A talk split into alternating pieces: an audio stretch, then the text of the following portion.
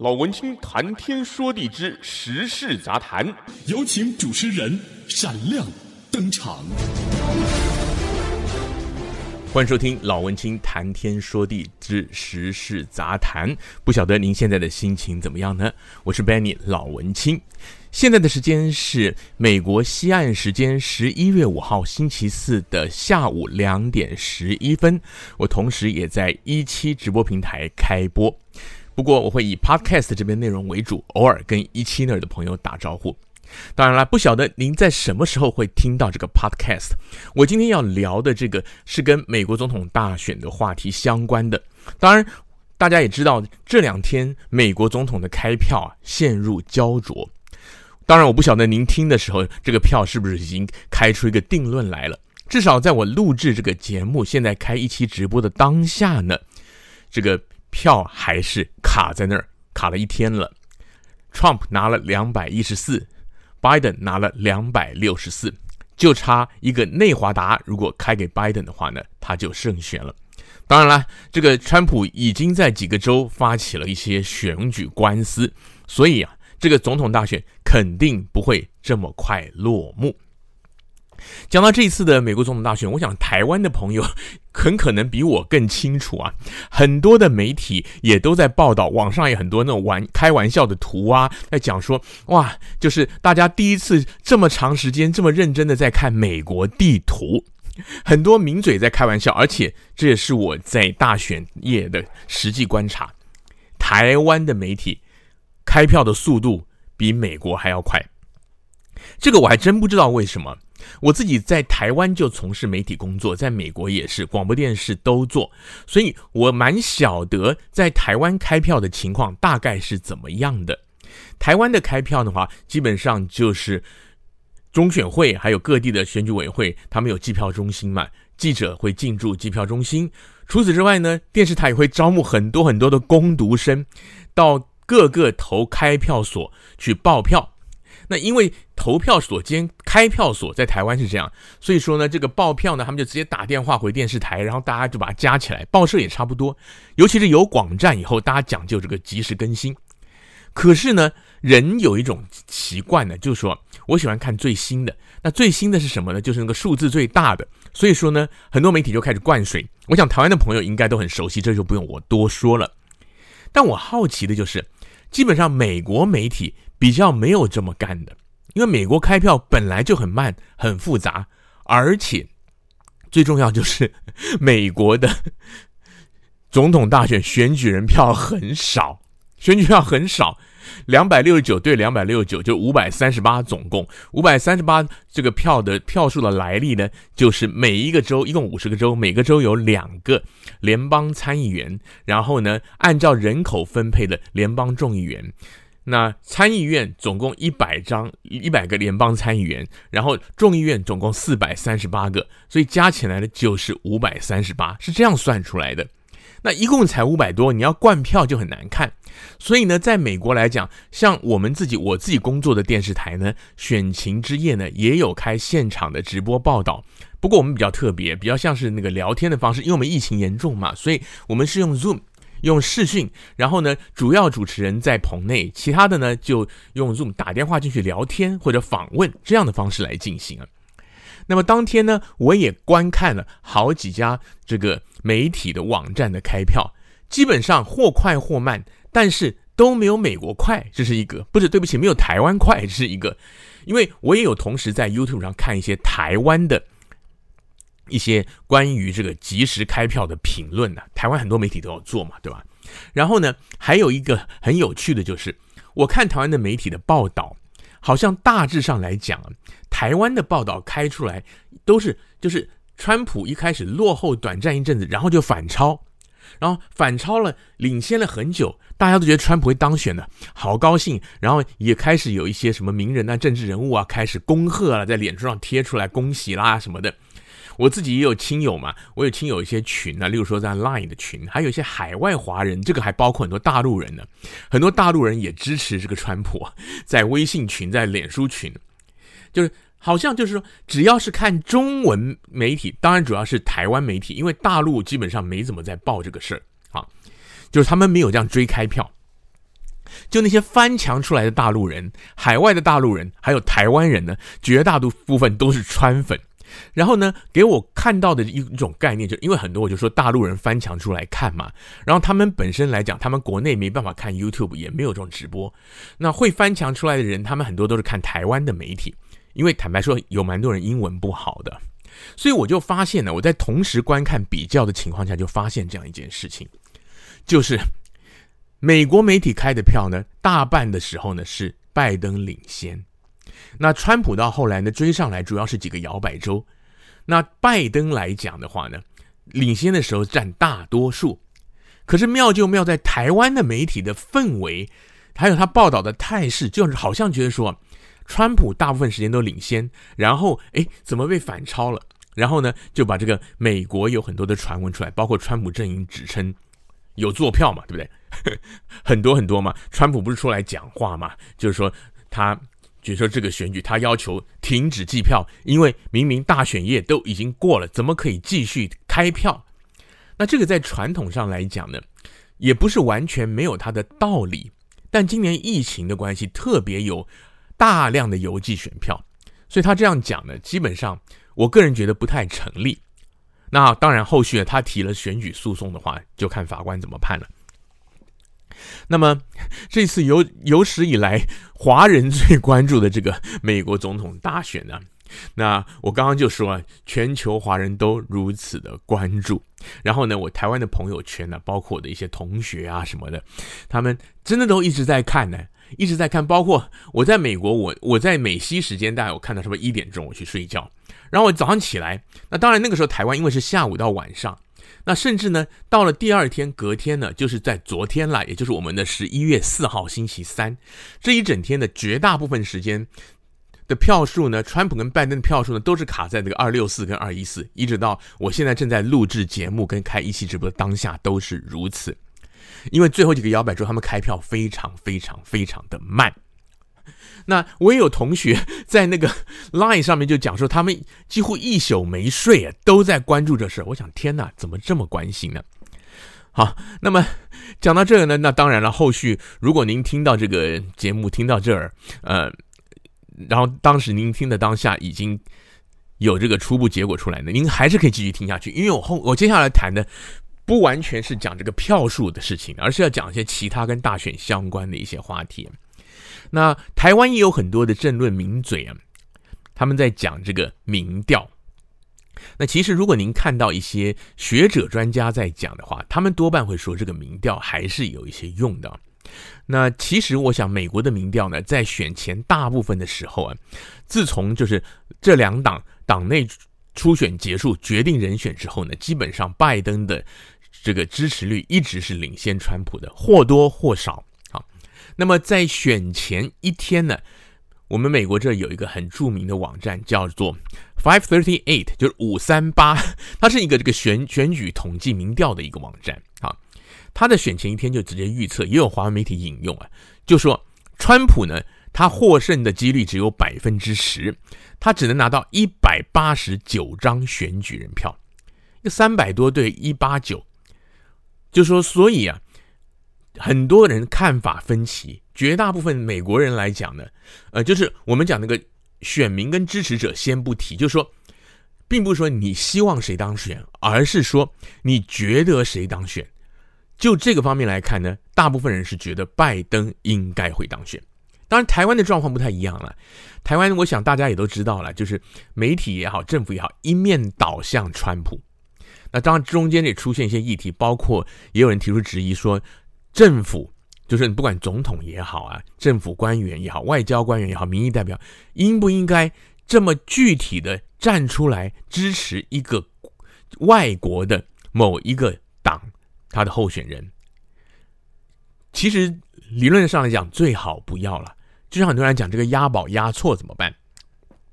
那这个就先不提了啦。那台湾整个的氛围呢，其实呢都是偏向说川普。会当选，就是川普要当选，而且川普会当选，非常非常的乐观。那这个乐观从何而来呢？坦白说，我不是很知道了。因为以我们美国来讲呢，就是看到的民调也好，实际上感受也好呢，川普的赢面的确没有拜登大。但是以我自己的观察来说，我一直觉得是差不多的。好，那接下来就讲到说我为什么会这样想。那这个川普呢，他给美国选民的观感到底是如何？还有大家对他的评价应该是如何？现在的时间是美西时间十一月五号的下午两点二十一分。我同时也在一期开直播，一方面录老文青谈天说地的 Podcast。那么一期直播间在收看的话，现在应该是台湾的早上，大概是六点二十分。哇，一早来听的话呢，想想必是非常关心啊。这边有朋友在问谁胜谁败，抱歉不知道 为什么谁胜什么，因为现在票还没有开出来，现在票跟昨天基本一样，二六四二一四。就说，如果那个内华达票开出来是拜登的话，拜登就赢了。就算川普把其他还没开出来的宾州、北卡、乔治亚全拿下也一样，所以说现在这个情况呢是比较特别的。好，谢谢 Lemon Chan 送的猫猫狗狗。好，那么 Podcast 的朋友，你听到当然是时间比较晚一点了，跟一期直播的朋友听到时间不太一样。那跟您报告一下现在的选情章，但是呢，这个选举绝对没有结束。为什么？因为川普肯定会跟你官司打到底，除非这个票开出来是川普胜。那现在看起来来讲，因为拜登只差六票，川普胜的几率不太大。可是，川普如果险胜，拜登他会不会打选举官司呢？这个也很难说，因为感觉上来讲，民主党过去的记录是比较温良恭俭让，但是呢，相对来说，以前小布希跟高尔也是打过选举官司，重新计票的。然后重新计票呢，也的确有一些状况，票数有些修正了。所以我估计这个选举真的没有这么快结束，大家不要着急啊。那么。川普在任这四这四年当中啊，其实把整个美国，或者可以说全世界搞得基本上是天翻地覆了。我想这是不争的事实。那不管是他的内政还好也好，外交也好，还是他个人的言行举止，我们讲他不按牌理出牌的话，还算客气。很多人直接觉得他是疯子、神经病。我周围就很多这样的人。坦白讲，我自己也这样觉得。那么。美国的社会的很大的对立跟矛盾，我想台湾的朋友或者全世界其他地方朋友应该也都晓得，也不用我多说了嘛。那么川普呢，他也理所当然的被视为这样一个始作俑者。好，一期这边有朋友说三州全拿，然后内华达要翻盘，川普又赢了，就赢了。对，你讲的一点都没有错，一点都没有错。但这个机会大不大呢？呃，我个人来讲，我觉得机会没有这么大，因为内华达州呢。今年的这次大选，它是偏蓝，整体是偏蓝。那像一些大的城市，例如说 Las Vegas、Reno 这两个都是赌城。那这两赌城呢，他们基本上其实啊，总的来讲，美国的各州的大城市呢，几乎民主党掌握的占多数。那乡村地方就是或者说二三线以下的城市，比较有共和党掌握的机会。那 Nevada 虽然它本身是一个沙漠，可是也是一样，他 Las Vegas 跟 Reno 算相当繁华，所以他们民主党人也多。但川普啊，他其实也很聪明。我自己有一个朋友，他就是长期政政治观察，他在脸书上就跟我 share，他就说，川普很聪明，他选前跑去内华达造势，他去哪里？他去 Carson City。Carson City，它虽然是内华达的州府所在地，但它是一个小城。就是川普他去造势的城市很少是大城市，因为他知道。就是那些比较小地方的人会觉得川普给他们送暖来了，大城市呢十之八九都是民主党的，他去也没大用。所以说呢，一期这儿有朋友提到说，就是剩下来的摇摆州北卡、乔治亚跟宾州全拿下，然后把那个内华达也拿下就赢了。那这是没有错了，我个人觉得是有一点困难。但就算他赢了之后呢，他赢了之后，拜登阵营会不会善罢甘休也很难说。好，我刚刚讲川普，他这几年来给人的印象，我就说大家都觉得他是疯子。我相信啊，台湾的朋友，就算你们大家希望川普当选，你们大概也不太会觉得他是一个正常人。其实很有趣的一件事情，我记得在那个四四年以前，就是在上一次美国大选之前，应该是应该是四年前，那个时候陈文茜来美国演讲。那陈文茜在台湾，他有文茜的《世界周报》《世界日报》，他算是比较对国际新闻关注的人。那他的分析，大家接受不接受？这个我不予置评，因为我觉得每个人对新闻的看法不一样。但是呢，他那时候演讲给我印象很深的。那他就他就是跟大家说，就是你如果选一个不理性的人，选一个疯狂的人的话，整个政局会容易失控。那后来的四年就证明了他讲的话其实没有错哈。那这一次大选呢，大家看到，就算是以现在的票来讲哈，就是现在我们美国这二六四二一四啊，大家我相信这两天美国地图盯着看嘛，你们美国地理应该都比我还要熟啊。红色、蓝色，其实大家都知道，红色就是共和党的州是比较多的，那多半在内陆；那蓝色就是民主党州，比较多是在东西两岸、大洋的，等于说沿岸。然后都会区居多，简单讲是这个样子的分配。然后呢，你看那个红的蓝呢，来看选票，它基本上呢就是一半一半了啊。所以说，川普他等于说，他就算现在这个二一四对拜登的二六四，甚至二七零，那他也是赢了半个美国的选票。好，一期这儿有一个黑心食品说，希望拜登赢，老百姓生命都不顾，还赚钱。好，这个说得很好。那待会儿我想我可以聊到这一方面哈。那我个人是觉得说，关键在于啊，大家都觉得川普是那个制造对立跟冲突的人，可是如果更精确的来讲啊，川普比较像什么？我比喻一下，就像是有人拿一个木棍呢，去捅那个树上有马蜂窝啊，蜂窝这样子捅有没有？然后蜜蜂就出来哇叮人，就是或者说有人就也可以换个比喻说，国王的新衣的小孩说哈哈哈，国王没有穿衣服，所以其实。这个情况有一点像是这样，就是我个人觉得说，美国的问题啊，各种各样的问题，种族的问题、经济的问题，还有还有其他的问题，包括像是什么健保啊、什么产业发展、啊，那些问题老早都在，一直都在，只是呢这么多年没有人去碰，或者说是没有人去面对，或者说面对的方式不对，直到川普来，他把你胡搅一顿，所有的问题都出来了，就像去搅那个粪坑啊，很臭，有点像这个意思。那么。疫情的话呢，因为一期有朋友在问呢，我在这就先提一下，美国的疫情真的很严重。我之前呢，如果有前一阵前几天有听我的，有看我的直播或听我最早的一集的 podcast，我就知道我有很熟的亲友确诊送急诊，这是真的。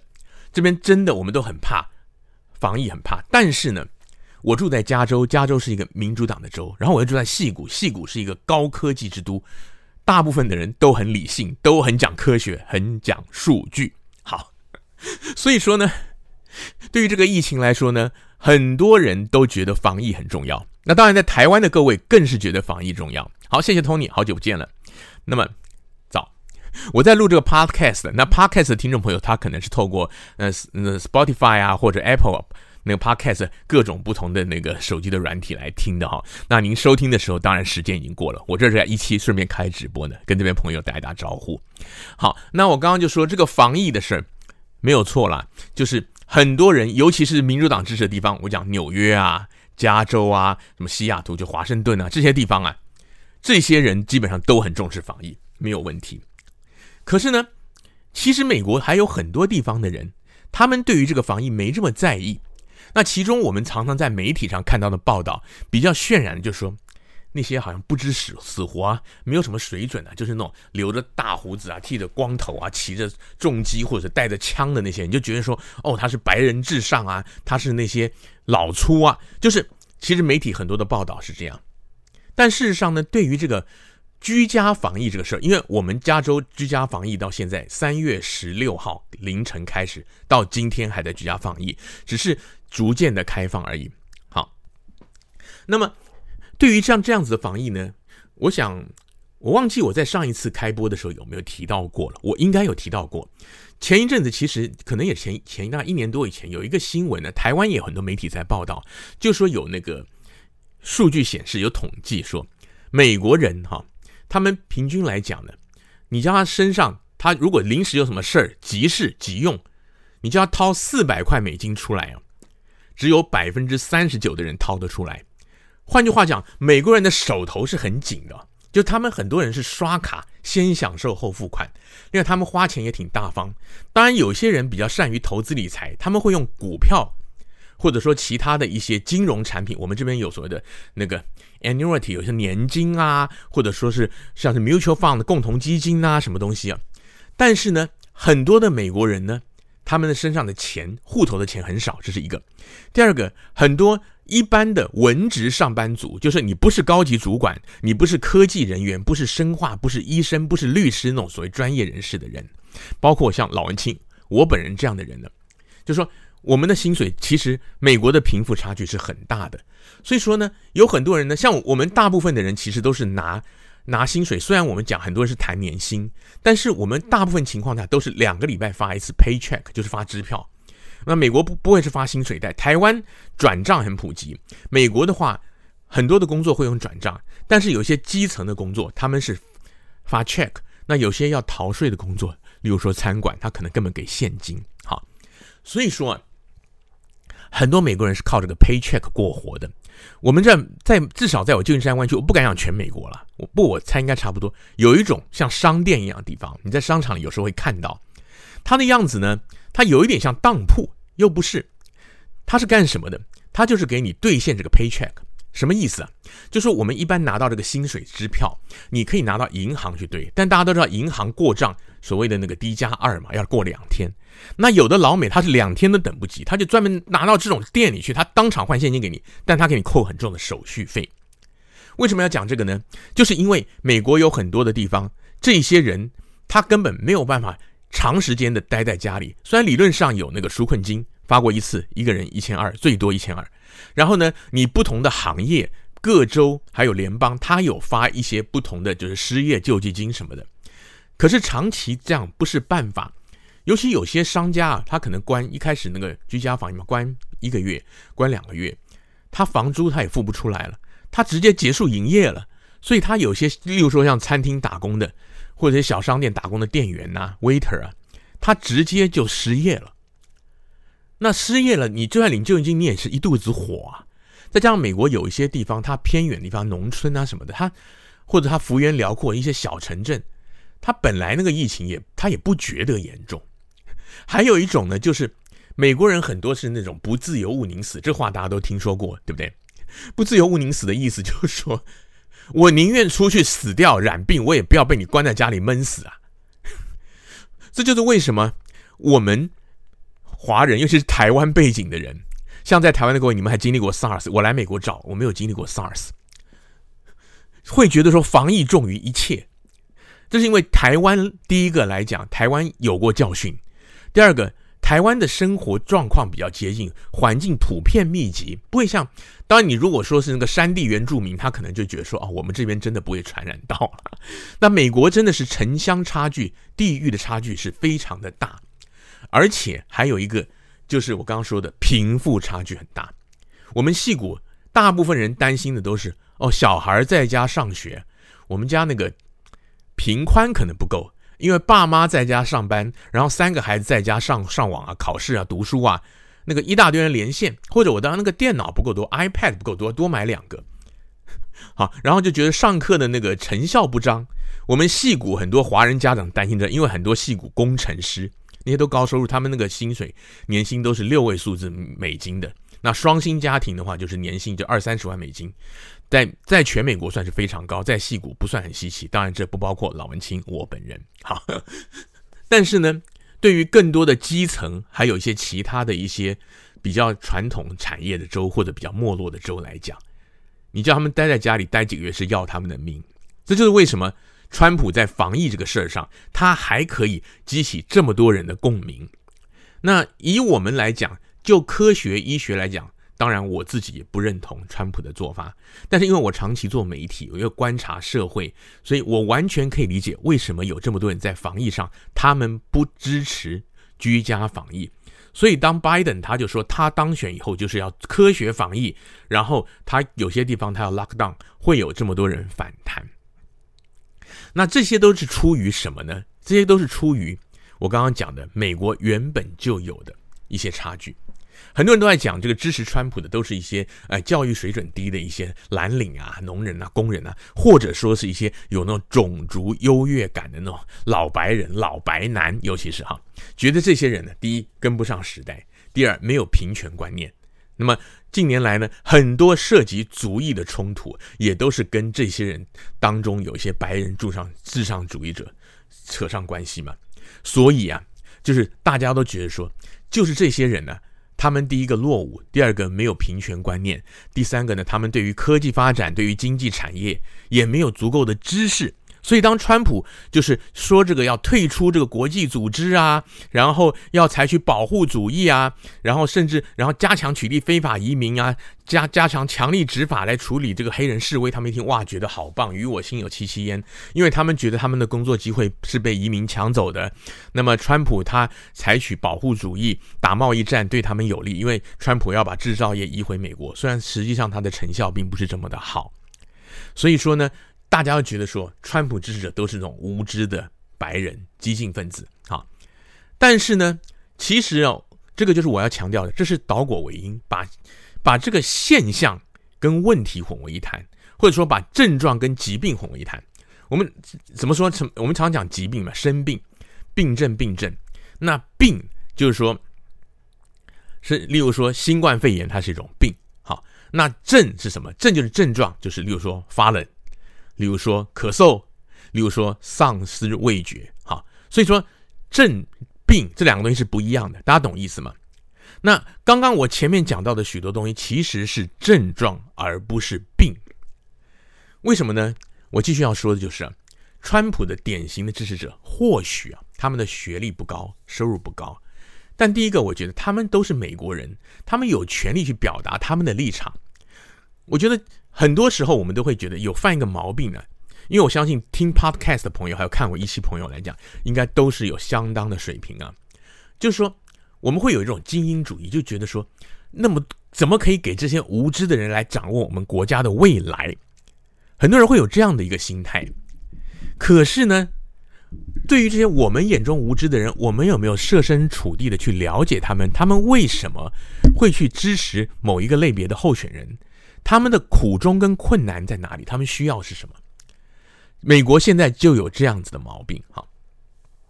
然后我就说，川普的支持者就是典型的那些支持者，他们从事的传统产业，尽管因为这个时代跟政策的变迁，还有科技发展逐渐的没落了，就像大家讲那个底特律的汽车产业有没有？还有以前的那个匹兹堡的钢铁业等等，所以美国有所谓的铁锈带啊什么，就是讲这些哈。但是呢，其实大部分这些产业。它虽然没落，可是还是日常生活不可或缺的啊！大家还是需要开车啊，很多东西你还是用就是传产，就钢铁、塑胶、纺织这些东西，我们生活离不开这些的。那么政府也好，社会大众也好，其实应该要做的是协助产业转型之余呢，来帮助这些人，这些例如说这两年不是很多人普遍在讲说吗？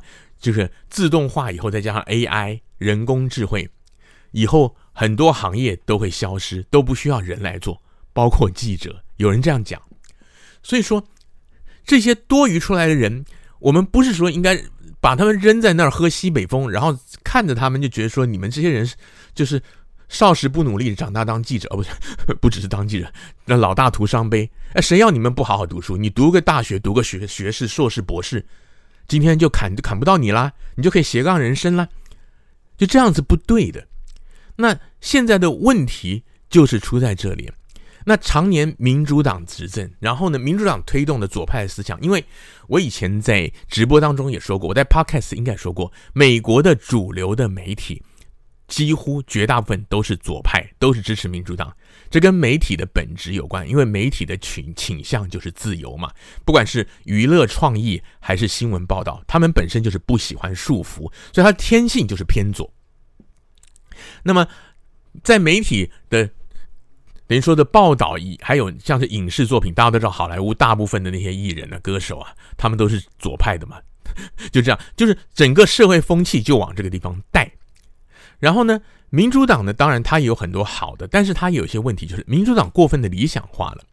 它很多的左派思想，好比说环保啊，好比说种族啊这些，你听起来好像很棒，但是呢，它呢，在落实的时候就出了一个问题，就是说资源分配不均。民主党主政的地方，包括我们加州，尤其是他们习惯性的会把大量的资源集中在少数他们认为重要的议题。然后呢，就变成一个分配不均、社会不公。可能台湾的朋友不太了解。例如说，我举个例来讲，我们加州是所谓的非法移民庇护州。加州各级的政府跟警政机关全部不跟联邦政府合作。今天如果说是联邦移民执法局要来抓非法移民，加州的警察是不理你的，就是我们联合出勤、联合执法，他不管你。那移民附带移民执法局有很多带枪的干员，移民执法跟那个边境保护局是带枪干员最多的机构，联邦机构就是美军以外。他们可以独立执法，但是有当地的警方支援当然是更好。那有一些州呢，他们的警察，例如说拦下一些人，例如说违规啊、临检啊，他可能会顺便的去查一下，问一下你是不是合法的居民，还是你的非法移民。那加州警察他是不会这样干的。那包括加州的非法移民可以领社会福利，可以考驾照。那这些呢，其实呢，在某个程度来讲，其实就耗费很多很多的资源。那民主党呢，他们是以人道为由啦，所以说像边境，他们也是相对开放，不是大家都猛烈的抨击川普要在边境盖围墙啊，加强执法这些的嘛。那问题就在于说，就是人道的部分以外呢，就是他们把大量的资源灌注在这些地方。相对来讲呢，加州的教育我不晓得大家有没有听说，加州很多环，但加州的教育是全美国大概倒数五十个州里好像是倒数第二，还是倒数第三这么差。就加州的那个公立学校，就是我们讲 K K to twelve，就是从幼稚园，美国的幼稚园只有一年，就相当于台湾的大班，一直到十二年级，教育品质投入的资金是最差的。那加州的税是非常的重，为什么？因为他把很多钱都花在这些地方。还有，例如说，再举个例，环保，大家听也都很棒，对不对？那加州的环保当然做到，就像我们现在也，你就是你你你要你去买饮料要主动索取，他才给你吸管呐、购物袋要收钱呐、像我们旧金山湾区矽谷，尤其是发挥到极致。然后，加州的汽车排放标准全国最严，汽油的那个污染标准全国最严，所以加州的油全国最贵。因为它要加很多添加物，做很多处理，加州的汽车也贵，是就大概就是这样子。那很多的左派的人呢，他们就是比较形而上，就像我刚刚讲的，有些是演艺人员啊，或者说这种高科技、高收入的人呢，因为他们本身第一个他们知识程程度高，第二个他们钱多，所以呢，他们会觉得这些事情很好很好，我们这么应该这样做。但是呢，对于一些比较基层的人来讲，他们就觉得这样不对啊，就是我们自己产业没落，我们这边有一搭没一搭，就是城市的公共建设败坏，没有钱修补。但是呢，哦，你们把这个钱都拿去养非法移民，这就说左派他们有些比较偏激一点的，在美国叫那个进步派，他叫进步派，但是 progressive，但是事实上呢，就是。左派里面的左派非常的激进，所以说呢，很多的川普的支持，他们觉得相对剥夺感很强啊。这就是为什么美国的极端的对立越来越多。然后相对来讲呢，这些高知识分子、那些精英分子，这种社会氛围啊，还有刚刚我讲的，除了这个经济方面以外，还有一些伦理道德的事情，在一些比较乡下的地方，其实，其实我想世界各国的人们都比较传统。等于说，人们的互动方式跟伦理道德观是比较传统的。那大家也看到，其实台湾学美国学的很厉害，学我们旧金山湾区啊，就什么同志同同志骄傲大游行啊什么。那台湾的游行，我比较没有特别去关注。我知道有，前几天才有。但是呢，我我知道我们美国旧金山这儿全世界闻名，就你可以看到那个，就是那个，例如说什么男男女女同志那种露点。穿丁字裤，甚于甚至几乎是脱光，这样彩绘，然后一面游行一面抱在一起舌吻什么的。那对于美国很多传统的家庭、传统的民众，他们没有办法接受。那像是民主党政府，我之前也在一期直播提过，Podcast 也提过。例如说，像是那个欧巴马政府，他在快要卸任的时候，他就是下了一个命令，就是说公共场所还有美国的公立机构，像公立学校，包含公立学校、中学、小学。你的厕所不可以分男女，因为他说有的人性别认同跟他的生理认同是不同的，我们要尊重他，不让他感到不舒服。那包括在中小学，就是说运动或者任何的竞赛项目原本有分性别的，你要尊重那个参赛者他的认定。那时候就闹了很大，包括我们加州都有人反对啊。例如我举个例好了，就是说我的孩子，假如说假如说我假如说我有个女儿，那她是那个田径队。然后呢，今天呢，他们他们学校呢，那另外另外一班的田径队 跑来一个人，一个男生，他说：“我认为我是女生，所以我要参加女子组。”那按照那个民主党左派他们下的命令，这个是可以的哦。还有就是大家看过那个美国的电影啊，你看那个校园片，你知道，美国有那个 locker room，美国有美国的小孩，他们是一人有一个那个储物柜的。那有的有的 locker room 的设计，像就像台湾，你们如果去健身房，你就知道，有的 locker room 就他们也是间更衣室啊，他们换体育服啊什么在那儿换。那么这个也不分，也就是说。今天，假如说老文青，我今天假如我是小文青，假设我是一个那个十五岁的青青少年，我今天说，我觉得我我的内心里住的一个姑娘，我是一个女生，然后呢，按照那个奥巴马他们的规定行政命令哦，OK 可以，那你就用女生的那个，你就上那厕所不分，然后这个这些 locker room 也好什么，你你觉得你女生好，那你就可以去参加那个女子组的比赛，你就可以用那个女子的那个。Locker room 叫什么？那个更衣室啊，或者说那个保管箱啊，那些东西，储物柜。所以就是家长跳起来啊，因为他们会觉得说这个很危险呐，尤其是就是有女儿的家庭的。那再举个例哦，我们加州啊，前两年也是有一个提案，那个时候也是说，是说什么？就是说，因为怕很多的年轻女孩。在学的女学生，她们可能因故怀孕，然后呢，要堕胎却被父母阻止。为了保障她们的权益，而且为了怕她们无法合法堕胎，进而铤而走险，所以规定学校必须要协助这些女学生堕胎，而且学校老师相关人员不可以通知家长。就举个例来说。今天假设老文青有个女儿，我其实 我其实没有小孩啊，就是一期直播间的很多熟的宝宝都知道，就是假设我有个女儿，她今天跟小男朋友两情相悦，怀了孕也好，或者说是碰到人性侵也好，不幸怀孕也好，那他可以不告诉爸妈，跑去学校找辅导老师，辅导老师可以把他送去医院堕胎，然后不经过家长同意，不告诉你，等到他堕完了，你回到家他堕完了，就这样，所以说。当然，这个事情你说它有没有正面的用途意义？有，但是对于很多那个我们比较一般了、不要说是传统，我觉得说你只要不是太激进的人，都会觉得这个有点扯，对不对？这就是我说为什么这个左右分离越来越严重。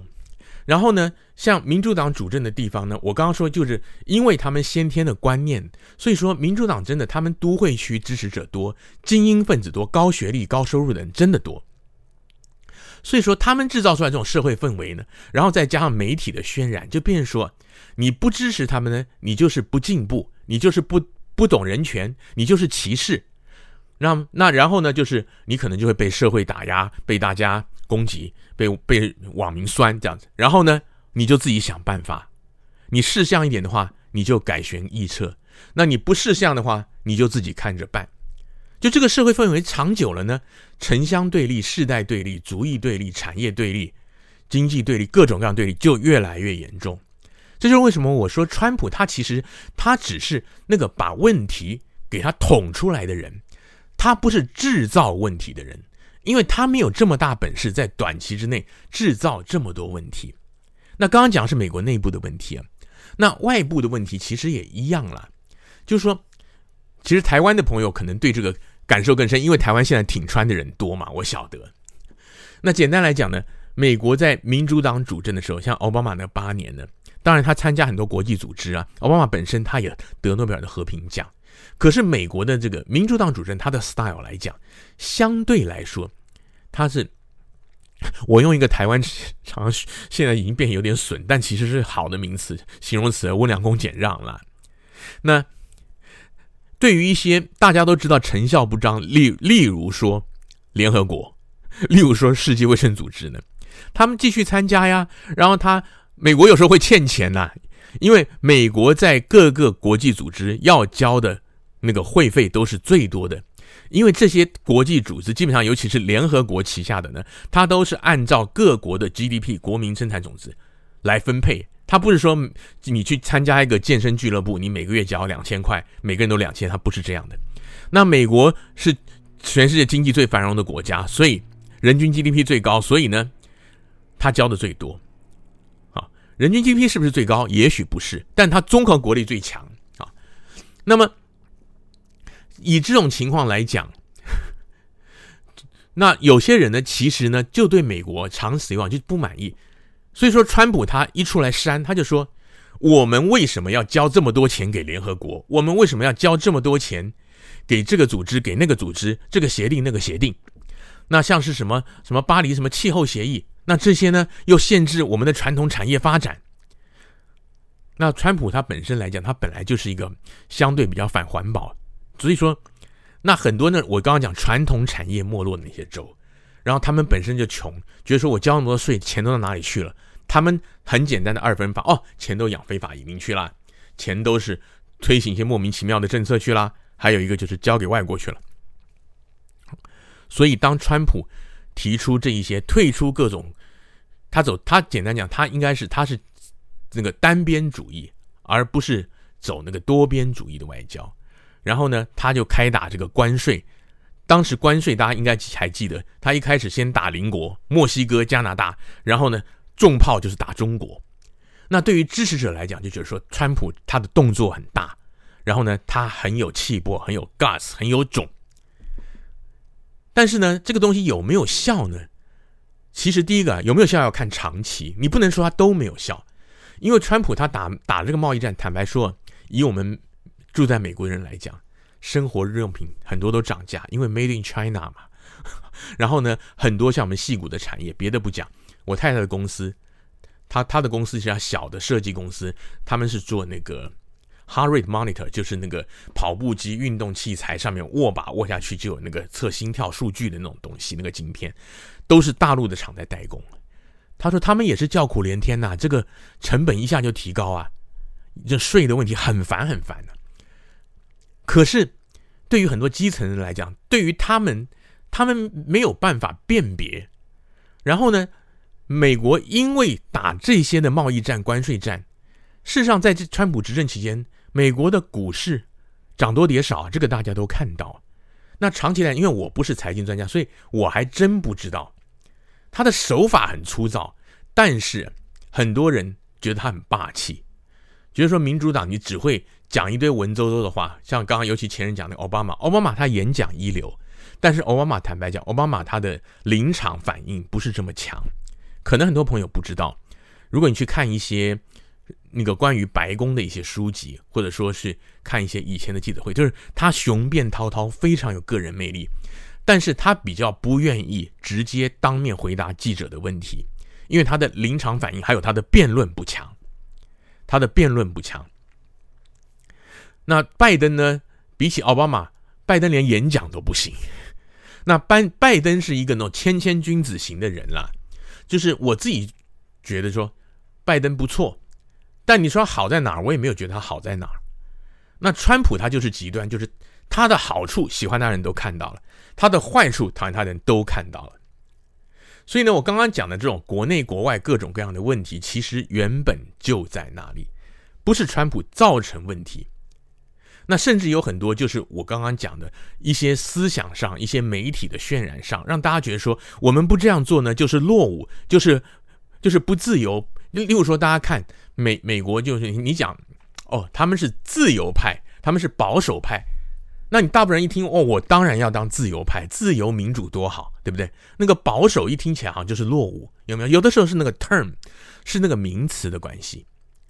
我今天不是在帮川普拉票，我也不需要。第一个，台湾的朋友大部分挺川；第二个，台湾的朋友没有票；第三个，票已经投完了。我现在看一下，嗯，现在看起来还是二六四二一四。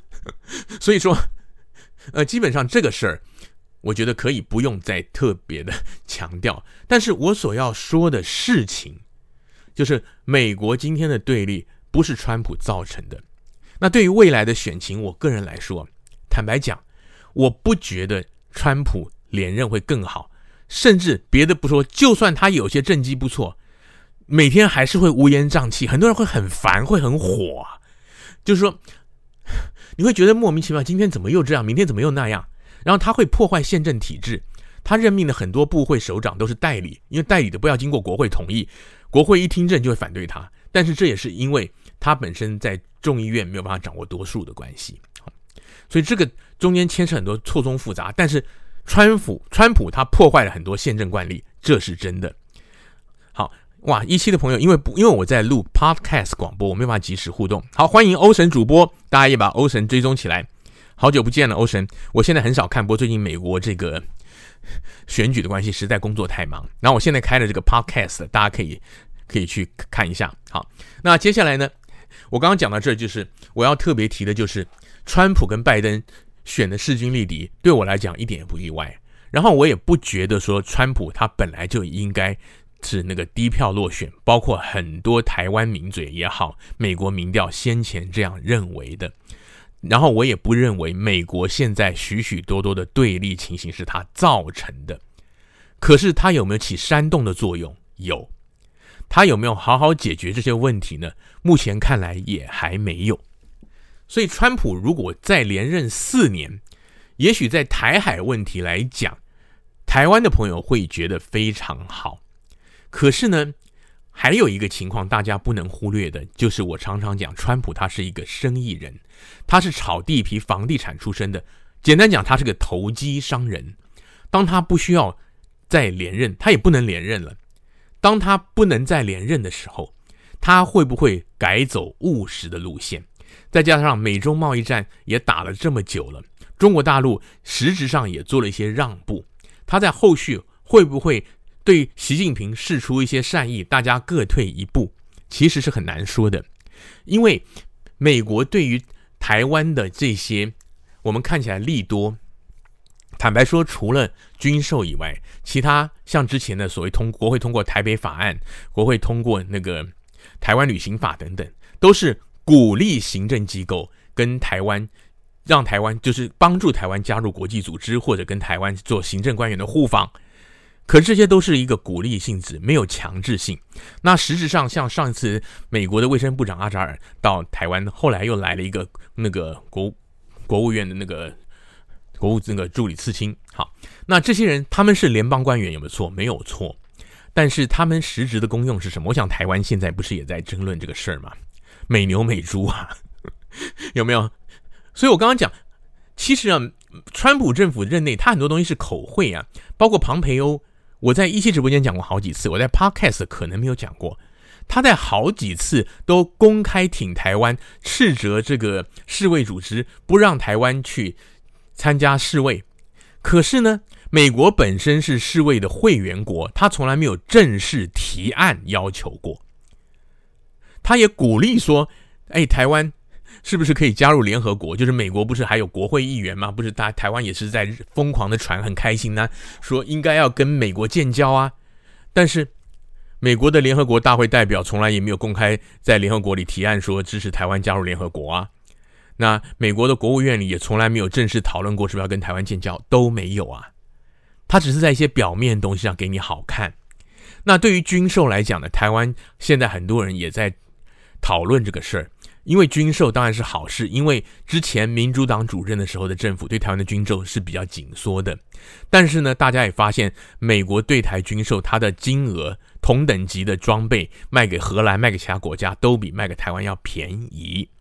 那台湾事实上也不可能跟其他国家买，再加上这个美牛，加上这个美猪，所以呢，我跟大家提醒的，尤其是台湾的朋友，或者说来自台湾的朋友，川普。他商人的本质绝对要考虑。我觉得台海发生危机的话，川普的性格，他绝对不会第一时间派兵来帮台湾打仗，因为派兵除了花钱，还会死人。美国人非常在乎人命，而且美国人很重视一些理念，所以美国好比说在阿富汗、在中东、在一些地方投入战场，因为美国毕竟它的文化。的信仰基础，当年两百多年前立国的时候是基督教立国，是新教徒。虽然美国现在真正信基督教、天主教的人已经不多了，可是他的基本的态度就是对于那些打压宗教的，他们特别反感。那中东那边回教跟基督教是世仇，所以说呢，他们对于这一方面，他们是比较愿意投入的。相对来讲，中国大陆虽然他们也打压宗教，可是跟美国感觉来讲没有这么直接的关系。然后美国跟台湾之间的关系呢，它有台湾关系法等等的约束。那它跟中国大陆也有他们的公报，等于说他们是，尤其他们是建交的，他们实际上是有有一些法律的约束在的。所以你看到重大议题的时候，美国政府他一定是派一个发言人出来说，我们还是恪遵台湾关系法。如果中国大陆 来抗议的话，就恪遵什么上海公报、八一七公报，类似像这样子，一恪遵一个中国原则，有没有？他从来他不会跨过这条线，所以呢，他可能会现在花一些功夫卖军备，顺便赚台湾一些钱。但是如果开战，他绝对不会第一时间出兵去打。第二时间会不会呢？会不会派军舰出来呢？也许会。我不是说都不会啊。但是呢，台湾的朋友要注意到这一点，不要对川普抱太大的希望。那特别是在这个美牛美猪，大家都看到了嘛，他百分百他是一个生意人。那美牛美猪的事儿，我附带也跟大家 也分享一下。聊到这儿，第一个就是。之前美牛的事儿，因为十多年前的时候，不是说美美国牛肉传出那个狂牛病嘛，疯牛病有没有？但是呢，从那个时候，因为我住在美国二十二年，我们美国这里从来没有任何一天有因为媒体报道疯牛症，大家不敢吃牛肉，造成恐慌。老美吃牛肉吃得很凶啊，就是说美国的别的不讲，我们讲那个素食最流行的汉堡、热狗。大家知不知道汉堡跟热狗，你如果不特别去点的话，它都是牛肉做的，就是它的 default，就是说它的预设值就是牛肉做的。美国人吃牛肉吃得很凶，吃牛排就是美国人也没有没有太多人在在乎。当然有一些那种很重视养生的啦，或者学医有学食品营养啊，那些人会比较在乎啊。但大部分人基本是没有的。所以这个美牛当时在台湾抗议很凶，那个时候我在美国，我自己就觉得说。以这个健康观点是有一点纳闷啊，觉得有一点没必要哈。那美猪呢？这次台湾讲这个莱猪莱克多巴胺呢？那跟大家报告的就是，美国基本上，我想你们也都知道了，美国国内卖的是没有莱猪的，这是第一个。第二个，美国的猪肉的标签上它是有标示的，所以说美国都做得到。台湾的政府，因为我觉得说，因为对川普太寄予厚望，所以说好像说。太希望去讨好，或者说不敢惹川普、川老大生气，该谈的事没有谈。我一直都说，莱猪至少这个来源地标示、产地标示是应该可以跟美国人谈的。美国人的文化这样，他不会主动帮你着想，来怜悯你，然后来为你怎么样。他们就是资本主义国家，就是他觉得说，今天我跟你做生意，你如果不能接受，你觉得不满意，你会跟我讨价还价，你会跟我谈。你不来跟我谈，就是你默认。那你默认之后，你觉得可以，那你回去以后，你自己想办法面对你的民众。所以我自己看台湾的新闻，看到国内这一阵子在炒这个莱猪的事情，然后看到民进党的政府，不管是民意代表还有官方的反应那个样子，我个人的猜测就是，他们根本不敢去跟美国谈，提都不敢提。因为美国人，我就说他们很注意健康，其实这个东西，哎，这个就关乎于。美国人很重视所谓的人道跟人权，你这事情如果闹到美国国内哦，美国政府强迫要卖猪肉到台湾，然后不准标示，等于说让老百姓没有选择权，他们没有办法选择自己不要吃到有添加物的猪肉，有瘦肉精的猪肉，这个在美国也是会引起很多人反感的，所以我个人相信政府应该要去谈这个事儿，但是很可能是没有谈。好，那就是聊到。川普他的作风，然后我个人觉得，大家要怎么样看待川普这个人，看待他的政权，看待美国现在一些现象。好，那最后还有一点时间，因为我平常的 podcast 做大概一个钟头，我简单讲谈一下。现在很多人在关心这个美国总统大选有没有作票啊，有没有有没有舞弊，然后网上也传了一些案子。首先要跟大家说，以老文青个人从事媒体跟新闻工作的观察，包括我去看过一些选务处的开票中心的作业，我有朋友去做过义工。哈，我跟大家报告一点，就是美国的体制基本上不太可能有人为的有组织的大规模的灌票。事实上，台湾现在也很难呐、台湾虽然还是比较原始，拿一张票，拿那个圆圈那个章，里面一个像那个那个卜卦的卜那个 有没有去盖？然后你盖在框框里才算压线不行，压照片不行。美国，因为我的我的选票已经寄出去了。我之前在寄选票之前，我开直播，有些朋友有看到，美国选票是电脑卡片，一张一张的。然后呢，每一个人像像这一次，尤其我们加州全部是邮寄选票，他邮寄选票寄来的时候，他。他的选票信封上，就是你回邮那个信封上，它它是有编号的。简单讲，有点像是记名的，就是这个票寄给了谁，它是有记录的。然后你把票寄回去之后，你可以上网，你可以用手机 app 去查你的选票到了哪里。包括像我前两天我也我在我的节目里有分享过，我自己就查过啊，我的选票十月二十二号从加州的那个我住的这个县的选务处寄出来，然后呢，十月。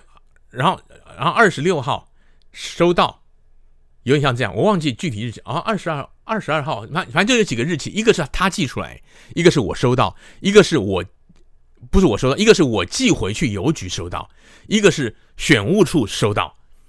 就像你很多人上网买东西，你可以追踪，在美国尤其什么 Amazon 都是可以追踪。哦，这个是 UPS 送，现在他已经那个那个商家已经寄出来了，然后几点几分寄出来，然后送到那个 UPS 发货中心，然后他现在又然后哪一天的几月几号几点几分又送到哪里了，然后现在已经 out for delivery 出来送货了，这个都可以查得到。至少加州的选票是可以查得到的。然后现场投票呢，他们是 touch screen，就是触控荧幕的。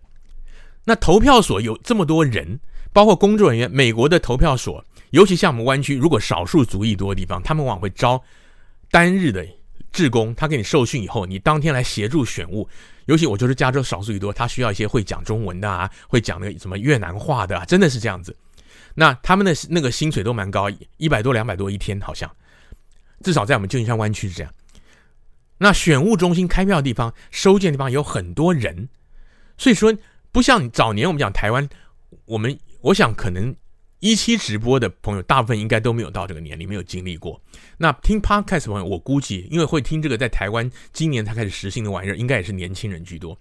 那即便像老文青，我是五年级生，我自己都没有亲身经历到当年传说中的国民党大幅作票，说什么开票开了一半突然停电，然后那个一堆票被丢到票箱，我都没有经历过，是我父父母那一辈。他们经历过的，所以说美国的投票的这个程序很难做票，但有没有舞弊的空间？有，就说，但这个不是做票，这个是选务漏洞。这个东西我要特别讲清楚，选务漏洞。大家看到这两天有很多网上，例如说很多人在讨论，包括川普阵营拿这个去告，去那个法院去提告，就是说，像是摇摆州，像是威斯康星州，像是密西根州，说。本来川普领先，突然拜登嘣一下一下进来十几万票，说那看那个网上有传一个图，不知道大家有没有看到？那个曲线是拜登突然直角砰一转上去，然后呢，这摇摆州就没了。川普他们就告啊，就说你这个是大量灌票啊。那还有一些传闻就说有一些州啊，就说他怎么搞的？他的那个他的选票数比他的登记选民数人还要多。好，那这儿我跟大家解释一下美国的选务制度。第一个，美国没有户籍，像台湾是有户籍的。你生下来出生报户口就有户籍，然后你到了几岁你就你就自然就领身份证，什么东西你搬家什么就是一清二楚。美国联邦政府是没有户籍的，美国是各州，就是你出生以后，你爸妈去给你，你美国我们一般讲，其实来过美国很多朋友大概有概念啦，就是我们讲 ID，ID 就是那个身份证明，通常是拿驾照。那你考得取驾照的人就有驾照，考不取的人，你也可以去申请一张，就是由我们这边叫车辆管理局，台湾的话就是监理所，美国是监理所来发 ID 的哈，他也发给你，他给你发一张身份证明给你，跟驾照长得一样，但它上面当然有注明你不能开车。好，那然后呢，你可以去登记申请一个 Social Security Number，我们讲 SSN，就是社会安全号。很多人听过美国有所谓的社安基金、社安税，就是说我们。在美国，我们都缴税的时候，我们都要扣一部分钱做社安基金。然后你你缴了多少钱，然后缴了多久，他就会给你积点。你积满了多少点数，就例如说你你当那个纳税人，你交了多少钱，扣了多少钱之后呢，然后等你到退休的时候，现在好像本来是六十五、六十六岁，现在已经到到到六十六岁半还是六七六八，我搞不清楚，因为一直往后延，跟台湾那个健保跟年金有点像，因为那个 一直一直是赤字嘛，一直 他一直往后推嘛。好，所以有这样一个 Social Security，那这个 Social Security 呢，现在理论上来讲呢，Social Security 呢，它是绿卡持有者跟公民可以申请。但其实呢，实务上来讲，它也没有这么严。以我自己认识的人来讲讲，当然这可能十多年前了。Social Security 很多留学生来也去申请，他也给你一个 number。因为什么？因为银行的开户需要 Social Security number，所以呢，留学生来这儿带着学费来开户是很合理，所以他会给这个号码。它上面会注明那个社安卡会注明说，你不能拿来申请工作，因为社安卡。某一个程度来讲，就是一个我们就是有点像是你有这个东西，人家就当你是一个合法的。因为我刚刚讲是绿卡跟公民的人才能办嘛，还就是还有说你至少一定程度工作签证什么的，但是它核发没有这么严。相对来讲，选民登记需要的是什么？就是我刚刚讲的 ID 跟 SSN 两种号码。那我刚刚已经提到过，这两种号码并不必然是美国公民才拿得到。但是投票是公民才可以投的，所以说美国它本身的一个机制，它本来就是一个信任的机制。我们讲的 honor system 就有点有点像我们讲我我们我不知道台湾像没以前我们有那种所谓荣誉考试，就老师说我不监考，你们自己考，你凭着良心考，有点像这样的一个，就是美国很多的 system 其实都是这种 honor system。在早年大家比较没有想到，大家也不觉得这个是应该的。所以说呢，选民登记会不会有一些不该投票的人去登记？绝对有。所以为什么川普第一个他严打非法移民，第二个他一直在攻击，好比说像我们加州这种民主党的大本营，而且对非法移民极度宽容的，因为他说你放这么多人进来，而且我说我们加州的非法移民是可以去考驾照的。那川普的意思就是说，谁知道你会不会养了一堆墨西哥人？然后呢，叫他们去选民登记去投票。附带一点呢，美国不是公民就必然能够投票，美国要去选民登记，就是在图书馆呐、一些公家机关啊什么，或者现在网上也可以，你可以去领那个表格去写。我刚刚讲的嘛，你个人的通讯资料啊，然后我刚刚讲的什么社安号啊、身份证、驾照号啊，你就可以去登记选民了，是这样子的，所以。所以像这一次呢，我刚刚回到讲这些网络上的传闻哈，那个选票开票突然嘣一下冒出来呢，这个是因为美国的开票，美国的开票是以那个每个 county 每个县或每个郡为单位，那像是威斯康星，像的密西根，他们就是有大的城市，那大城市我刚刚前面讲了，大城市基本上是民主党大本营，那他们一口气开了一大堆民主党的票出来，然后他开完以后他报上去。他报到州，州政府，州政府他把它输入了，所以嘣一下拜登票上来，就这个东西呢是合理的现象，你会觉得怪，但实务上来讲是合理的。附带提一点，美国的州政府的选务的负责官员不是州长，是州务卿。美国的州务卿是单独民选的官员，也就是说，很可能你的州长是民主党，你的州务卿是共和党。所以说，你民主党的兰州，他必然会帮民主党候选人做票吗？不一定，因为州务卿可能是另外一个党的。然后我就说，上上下牵扯到的太多人，你而且你人为插手的环节太少，所以呢，那些网络盛传的，或者说是那个川普他拿出来讲那个突然转折，那些呢学者专家其实调查过，有一个案子，有一个图，好像是那个。就是就是 Wisconsin Milwaukee 那个图是错的，就是就是他们有有一个传网络传闻，就说是十几万票进来都是拜登的票，川普一张没有。后来证明那个是统计的那个单位，而且那个是一个民间机构啊，还不是选务处。那个民间媒体他他在打资料打错了，所以图做错了。后来他也改了，哈。所以呢，像这个突然转变是有可能，就是说，因为因为大的城市开票慢。他开完票，然后大城市很多都是民主党票多，他嘣一口气报上去，一下灌出来，所以他的票就突然转上去了。好，那么至于我刚刚说那个票比选举人多，这个就是我刚刚讲的，美国的那个选民你是要去登记才有。那有些人呢是我可以投，但是我没有去登记，就像很多华人就是这样。所以说现在这几年就是很多我们在海外的华人，还有我们的媒体，像我们做中文媒体，都呼吁大家你要去登记，你要去投票，要不然的话，老美的政客他不会照顾你的权益，因为他觉得反第一个他可能不知道有这么多华人，有这么多亚裔；第二个他觉得反正你不投票嘛，你不投票我干嘛在乎你呢？所以说美国很好玩，他的选民你是要主动登记你才能投的。然后呢，选民登记有这样一个大漏洞。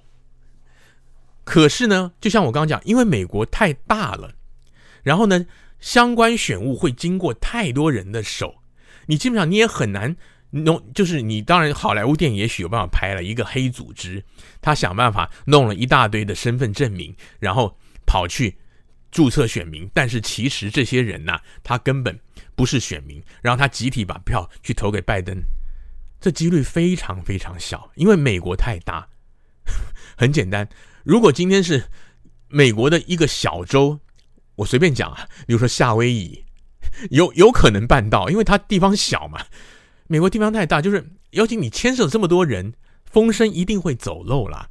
以我们讲以现实层面来讲，这个做票大规模做票做不做到影响大选，非常非常难。当然也有人会说，那你在那个摇摆州呢？例如说有一些小州的某一两个小镇。它可能就是决定关键之处，但相对来讲，你这些小州、这些小城，它的选民本来也少啊。你一下多出来这么多人，别人是傻子吗？人家不会看嘛。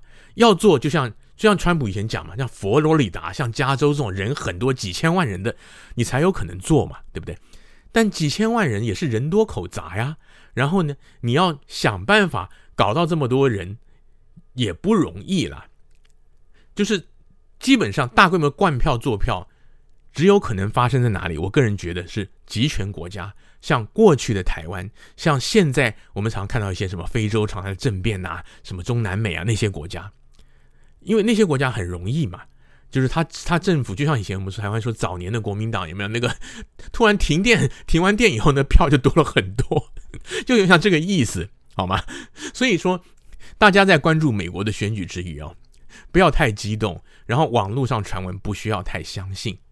那至于川普落选对台湾会不会怎么样？我个人觉得影响没有这么大，反而是大家要去关注的是川普当选以后，他对台政策会不会转变，以及他现在在表面上对台湾友好之余，实质上对台湾的，例如说军售，例如说是其他的。像是经贸啊、农贸啊等等，什么美牛美猪啊，这些要求合不合理？台湾的朋友是不是应该支持政府去据理力争等等呢？我觉得这些才是大家应该要关注的，不需要做川粉，也不需要当败粉。我们美国这里，我们自己都没有这么疯狂了。其实很多人疯狂，至少我没有啦。